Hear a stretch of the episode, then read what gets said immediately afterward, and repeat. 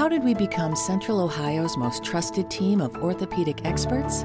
We focus on what matters most our patients. At Orthopedic One, we know we're only at our best when we're helping you get better. And every day, your commitment to overcoming pain and injury inspires and moves us. That's why we bring our best every day to earn your trust. Find a physician near you at orthopedic1.com. That sound is every driver's worst fear. How much will the repairs cost? Is it your engine, your transmission, or worse? A car breakdown could cost you thousands to repair, but not if you have CarShield. CarShield administrators pay your claims directly to the mechanic or dealer of your choice, saving you time and money. Call CarShield today before your next breakdown. Call 800 752 2149. That's 800 752 2149. La mayor manifestación de nuestro progreso en las cosas de Dios nunca será a través de las manifestaciones de dones espectaculares que tengamos, sean cual sean los dones. Una persona hoy, por ejemplo, podría ser un predicador extremadamente talentoso o un maestro talentoso y sin embargo mostrar muy poca evidencia de crecimiento en la madurez de las cosas de Dios. Hoy, en Renovando tu Mente con el Dr. R.C. Sproul, el fruto del Espíritu Santo.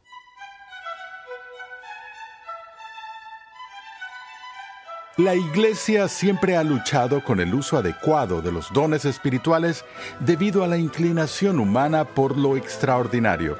Pero el fruto del Espíritu es mucho más importante que los dones. Uno puede tener muchos dones, pero ser inmaduro y causar un gran daño en la iglesia. En Gálatas capítulo 5 vemos cómo el apóstol Pablo contrasta directamente las obras de la carne para así exhortar a la iglesia a cultivar el fruto del Espíritu. Acompáñame al salón de clases una vez más para escuchar al doctor R.C. Sproul mientras detalla y describe el fruto del Espíritu Santo para que nosotros, como cristianos, sepamos cómo procurarlo en nuestras vidas. La tendencia en la iglesia de hoy no dista mucho en contraste a lo que la iglesia siempre ha tenido que luchar con respecto a los dones del Espíritu Santo. Nuestro interés alcanza su punto máximo cada vez que algo inusual, extraordinario o incluso espectacular sucede en medio de nosotros. Y entonces queremos poner nuestra atención en la novela, en lo emocionante, en lo extraordinario, buscando algún tipo de manifestación especial de la presencia de Dios. Y por esa razón, debido a esta inclinación dentro de nosotros a gravitar hacia lo emocionante, tenemos una tendencia a pasar mucho más tiempo centrándonos en el tema de los dones del Espíritu Santo que centrarnos en el tema del fruto del Espíritu Santo. Y sin embargo, el objetivo principal del Espíritu Santo es aplicar los frutos del Evangelio de tal manera que cumpla el mandato de Dios, que es la voluntad de Dios. Esta es la voluntad de Dios, vuestra santificación. Y la mayor manifestación de nuestro progreso en las cosas de Dios nunca será a través de las manifestaciones de dones espectaculares que tengamos, sean cual sean los dones. Una persona hoy, por ejemplo, podría ser un predicador extremadamente talentoso o un maestro talentoso y sin embargo mostrar muy poca evidencia de crecimiento en la madurez de las cosas de Dios. Amados, vamos a ser examinados y evaluados al final de nuestra vida, no por el número de dones que mostramos, ni por los talentos que Dios nos ha dado, sino que seremos juzgados en el tribunal de Cristo por la cantidad de frutos que hemos producido como cristianos. Y demos un vistazo a este tema del fruto del Espíritu, el cual no despierta tanto interés ni estudio como lo hace el tema de los dones del Espíritu. Pablo habla del fruto del Espíritu en su carta a los Gálatas en el capítulo 5, empezando en el versículo 16. Digo pues, andad por el Espíritu. Paremos allí. Aquí está el primer mandato apostólico que como pueblo cristiano estamos llamados a caminar en el Espíritu. Eso no significa que nuestra tarea principal sea perseguir el misticismo o quedar atrapados en formas de magia o en atajos hacia la espiritualidad. He mencionado en el pasado una de las cosas que me molesta en toda mi carrera como maestro. He tenido innumerables alumnos que se acercan a mí en el seminario y otros lugares y me dicen, eh, doctor Sproul, ¿cómo puedo llegar a ser más espiritual? ¿O cómo puedo llegar a ser más piadoso? ¿O cómo puedo tener más dones? Todavía no he tenido un estudiante que se acerque y diga, lo que realmente necesito saber es, ¿Cómo llego a ser justo? Y sin embargo, en el Nuevo Testamento Jesús mismo dice, pero buscad primero el reino de Dios y su justicia, y todas estas cosas os serán añadidas. Ahora, quizás sea por mi estilo de vida o quizás sea por mi testimonio que nadie me pregunta cómo llegar a ser justo. no me ven como un buen ejemplo particular de justicia pero eso es lo que se supone que estamos buscando. Se supone que debemos demostrar nuestro crecimiento espiritual, nuestro andar en el Espíritu de Dios, que la demostración de este andar en el Espíritu no tiene que ver con la manifestación de los dones. La demostración de nuestro andar en el Espíritu debe manifestarse por el fruto del Espíritu Santo. Pablo continúa diciendo, Andad por el Espíritu y no cumpliréis el deseo de la carne. Porque el deseo de la carne es contra el espíritu y el del espíritu es contra la carne, pues estos se oponen el uno al otro, de manera que no podéis hacer lo que deseáis. Pero si sois guiados por el espíritu, no estáis bajo la ley. Este es un segmento muy importante de la epístola, porque Pablo hace una distinción aquí, y no solo una distinción, sino un contraste entre la carne y el espíritu. Es un poco difícil porque la palabra que usa aquí en griego para carne es la palabra sarx y la palabra para espíritu es la palabra neuma. Ahora, la palabra sarx, que se traduce carne, a veces se distingue de otra palabra griega que es la palabra soma, que generalmente se traduce por la palabra cuerpo. Y entonces, aún así, el término sarx a veces funciona como sinónimo exacto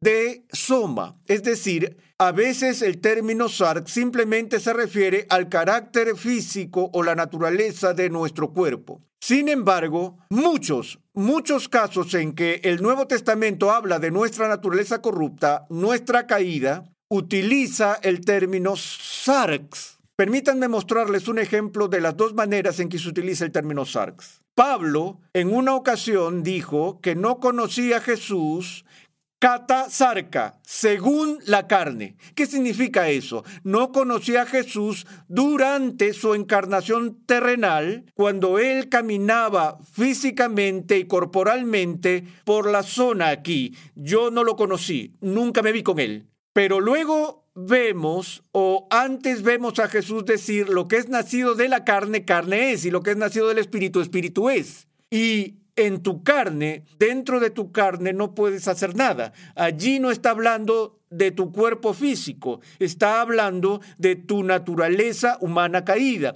que incluye no solo tu cuerpo, sino tu mente, tu voluntad, tu corazón, etcétera. Entonces, ¿cómo sabemos cada vez que nos cruzamos con esta palabra sarx en el Nuevo Testamento si se refiere a nuestra naturaleza humana caída o si está simplemente haciendo una referencia a nuestra capacidad física?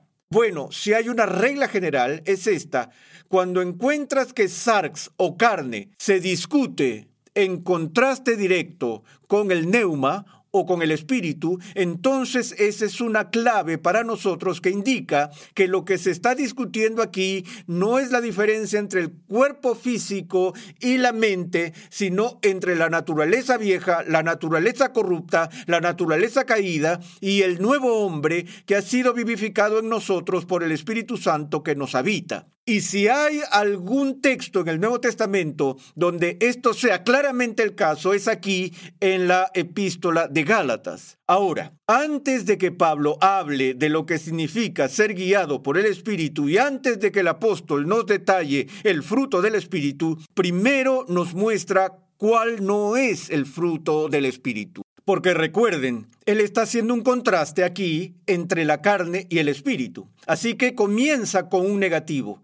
Él dice, ahora bien, las obras de la carne son evidentes, las cuales son inmoralidad, impureza, sensualidad, idolatría, hechicería, enemistades, pleitos, celos, enojos, rivalidades, disensiones, sectarismos, envidias, borracheras, orgías, y esta vez el apóstol no deja duda que esta lista no es exhaustiva porque agrega y cosas semejantes, contra las cuales os advierto, como ya os lo he dicho antes, que los que practican tales cosas no heredarán el reino de Dios. Este es uno de los pasajes más aterradores de la Biblia. Que los que practican tales cosas inmoralidad, impureza, sensualidad, pleitos, celos, ira, disensiones, idolatría, borrachera y todo lo demás. Que los que practican tales cosas no heredarán el reino de Dios. Ahora, ¿por qué es tan aterrador? Bueno, porque conocemos a todo tipo de personas que han hecho profundas profesiones de fe en Cristo que caen en el adulterio, que luchan contra el alcohol, que luchan contra el orgullo y los pleitos y cosas de este tipo a lo largo de toda su vida. Y si miras este texto, podrías llegar a la conclusión, bueno, cualquiera que alguna vez caiga en cualquiera de estos pecados no tiene esperanza de salvación. Pero cuando Pablo habla de practicar estas cosas, no está diciendo que si te emborrachas una vez no irás al cielo. Eso no es lo que está diciendo.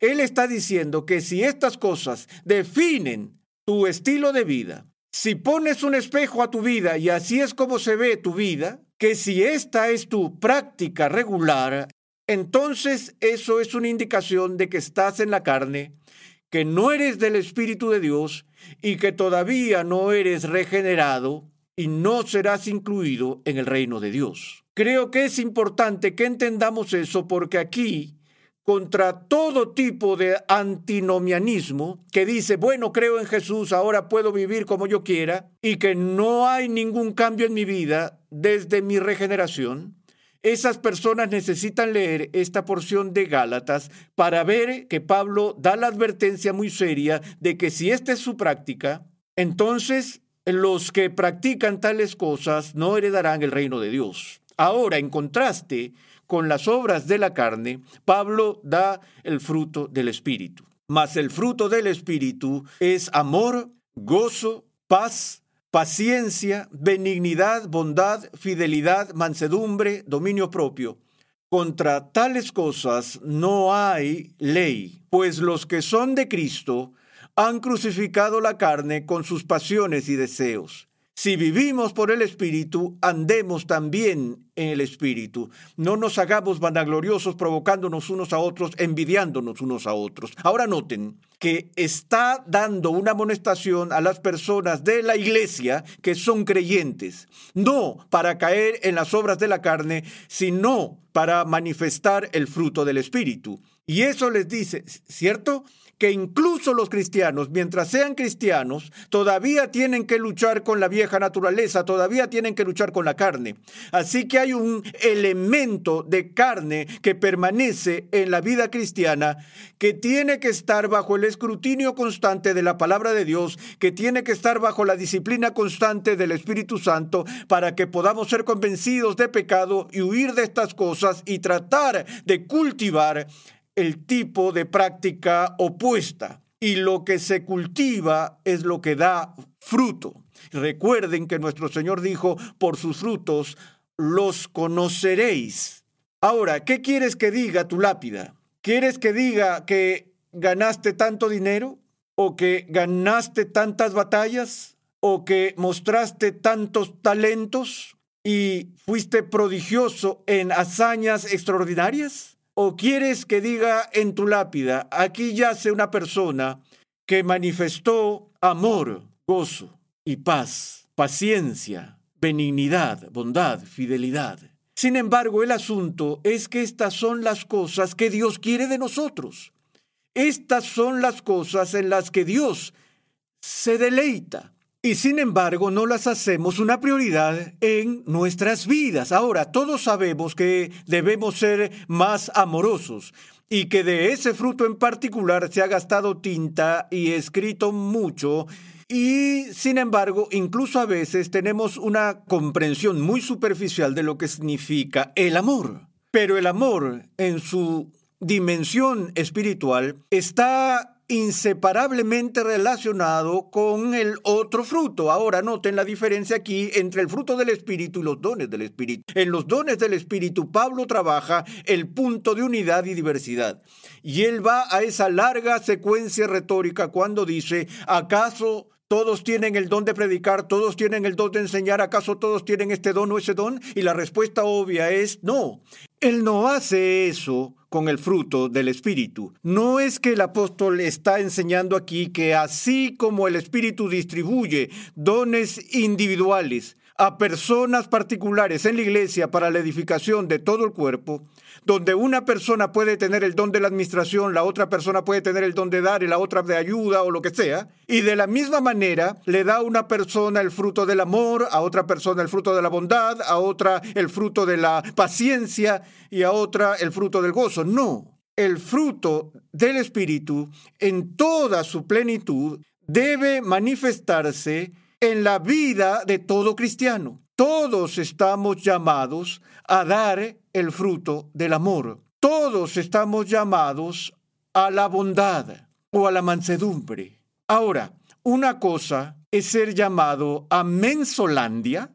Muy a menudo en nuestra cultura la idea de ser mansos o humildes significa que carecemos de fuerza o que somos conocidos como debiluchos y cobardes. No, una persona mansa es una persona que tiene fuerza, pero que restringe el uso de esa fuerza. Recuerdo haber tenido una conversación con un joven que había sido puesto en un alto cargo de autoridad en una organización y era muy joven para estar en una posición de tal autoridad. Y las quejas de sus subordinados eran continuamente que era un tirano en la forma en que estaba manejando a sus subordinados. Así que tuve una conversación con él al respecto. Le dije, ¿por qué es esto? Y él dijo, bueno, no me respetan mi autoridad porque piensan que soy demasiado joven, así que tengo que mostrarles quién es el jefe. Y él dijo, tengo que mostrarles quién tiene el poder. Le dije, espera. Le dije, no, no lo hagas. Tú tienes la autoridad y con la autoridad tienes el poder. Le dije, uno de los secretos del liderazgo es que cuando tienes el poder, tienes una gran responsabilidad de cómo usas ese poder. Y aquí está lo bueno. Cuando tienes el poder, puedes permitirte ser cortés.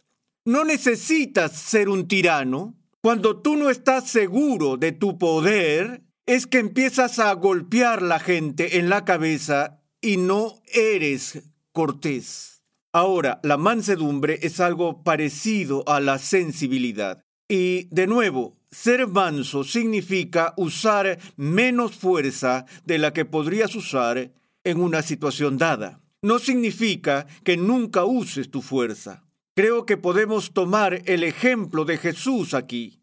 Una de las cosas que encuentro notables sobre el patrón de, comportamiento de Jesús en la forma en que trata con la gente es que Él es extremadamente sensible con los débiles y los indefensos de su mundo.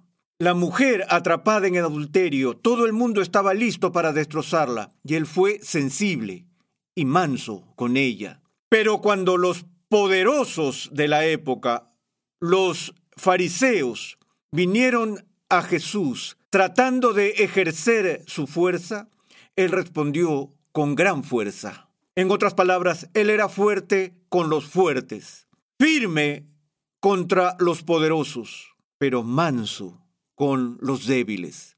Y tenemos una tendencia a pensar que se supone que debemos tratar a cada persona que conocemos de la misma manera. No, tenemos que aprender a monitorear y controlar las fuerzas que tenemos. El fruto del Espíritu es gozo. Saben, debe ser una marca de la vida cristiana, que como pueblo cristiano que camina en el Espíritu de Dios, que no somos unos eh, amargados, que tenemos verdadero gozo en nuestras vidas. Me refiero incluso a que el gozo del Espíritu no impide el duelo, no impide experimentar dolor y aflicción, pero el punto es, como el apóstol explica en especial en su epístola a los filipenses, que en todas las cosas aprendamos a regocijarnos, porque el conducto básico para nuestro gozo es nuestra relación con Dios y la redención que tenemos, la cual nunca se ve amenazada por la pérdida de un ser querido o la pérdida de posesiones o la pérdida de un trabajo o la pérdida de cualquier otra cosa. Podemos sufrir todo tipo de contratiempos y aflicciones en este mundo que son dolorosos. Pero esas cosas no son para robarnos el gozo fundacional que tenemos en Cristo para que podamos regocijarnos en todas las cosas, porque el resto de estas cosas son insignificantes en comparación con la maravillosa plenitud del Espíritu que disfrutamos en presencia de Dios. Pero eso es algo que hay que cultivar. Cuanto más comprendemos nuestra relación con Dios, más entendemos sus promesas en nuestra vida, mayor será el gozo que comenzaremos a dar como fruto de nuestra vida cristiana. Amor, gozo, eh, mansedumbre, paz, eh, longanimidad y bondad. La longanimidad está relacionado con la paciencia. Noten que en estos frutos que estamos llamados a emular, que estos frutos imitan el carácter mismo de Dios. Es Dios quien es amor. Es Dios quien es el autor del gozo. Es Dios quien manifiesta mansedumbre suprema a su pueblo. Y si se puede decir que alguien es paciente, ese es Dios. Dios no se apresura a la ira, no se apresura al juicio, pero Él es paciente, es benigno y le da a la gente tiempo para arrepentirse. Él no les vuela la cabeza la primera oportunidad que ellos hacen algo que le molesta o que lo irrita. El fruto del Espíritu es fidelidad benignidad y bondad. Saben, la bondad es una de las virtudes más difíciles que hay en el mundo para definir. Y sin embargo, hay un sentido en el que no necesita ser definida porque todo el mundo sabe lo que es. Lo sabes cuando alguien está siendo amable contigo, ¿no? Y lo sabes cuando alguien está siendo malo contigo. Y lo contrario de la mezquindad es la bondad. Y eso simplemente significa que nos importa, que somos considerados y que somos amables con la gente. Y eso es parte del fruto que debemos manifestar. Bueno, el tiempo no nos permite ser más detallado con el fruto del Espíritu, pero creo que tienen la idea de que aquí es donde está la prioridad del Espíritu Santo. Esto es lo que Dios desea de nosotros.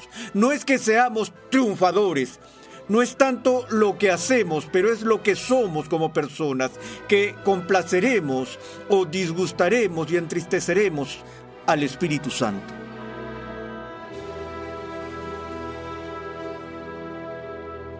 En Gálatas capítulo 5, Pablo enseña sobre la importancia del fruto del Espíritu. Sin embargo, comienza hablando del fruto de la carne. Esto es, debido a que, como aprendimos en la clase de hoy, el fruto del Espíritu, está en contraste con el fruto de la carne. Estás en sintonía de Renovando tu Mente con el Dr. Arcis Sproul. Te invitamos a visitar nuestra página web renovandotumente.org, donde podrás solicitar gratuitamente la guía de estudio de esta serie de enseñanza de 60 edificantes lecciones que hemos titulado Fundamentos un panorama general de la teología sistemática. En esta serie el Dr. Sproul nos muestra que las verdades de la Escritura se relacionan entre sí en perfecta armonía. Adquiere la Biblia de Estudio de la Reforma. Esta Biblia de Estudio de Ministerios Ligonier Cuenta con más de un millón de palabras de explicaciones versículo por versículo y temáticas, con la colaboración de 75 distinguidos pastores y teólogos de alrededor del mundo, liderados por el Dr. R.C. Sproul. Para más información visita la página web bibliadeestudiodelareforma.com. En la Iglesia hoy en día existen varias controversias relacionadas con el tema de la persona y la obra del Espíritu Santo. Una de las más destacadas es la que tiene que ver con la naturaleza de los milagros modernos. En el siguiente episodio de Renovando tu Mente, R.C. Sproul nos ayuda a entender la definición bíblica, el propósito y el lugar de los milagros. Dios llama a su pueblo a ser transformado por la renovación de su mente. Es por esta razón que transmitimos una enseñanza que expone las glorias de Dios reveladas en la Biblia en el contexto de la cultura, la filosofía, la apologética, la ética y la historia de la Iglesia. Suscríbete a nuestro canal en YouTube Ministerios Ligonier para que puedas disfrutar de todo el material de enseñanza que estamos produciendo completamente gratis y en español. Para contactarnos, por favor envíanos un correo electrónico a programa arroba renovandotumente.org con tus preguntas, testimonios y comentarios.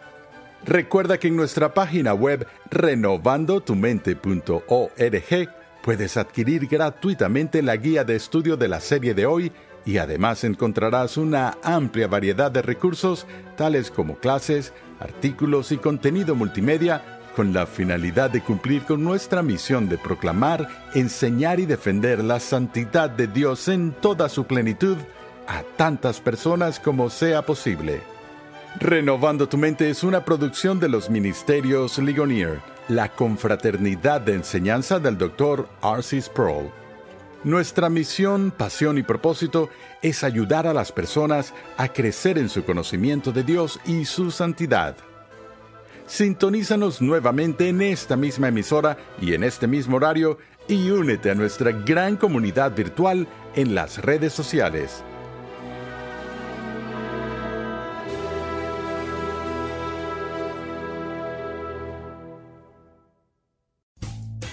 Rumkey is hiring CDL drivers age 19 and up, and drivers are paid based on experience. Rumkey CDL drivers earn $1,000 to $1,300 per week and more than $10,000 in bonuses possible in their first year. Rumkey drivers are home daily, work in a recession resistant industry, receive great benefits and performance incentives. Start a lucrative career and apply now at rumkeycareers.com. Equal opportunity employer restrictions apply. Beautiful. I'm Amy Errett, founder of Madison Reed, a hair color company I named after my daughter. Experience gorgeous, lasting, high quality hair color made with ingredients you could feel good about, with consistent results every time. It's easy to find your perfect shade. Book a complimentary video hair color consultation with a licensed colorist on madison reed.com and get 10% off plus free shipping on your first color kit. Use code RADIO10. That's code RADIO10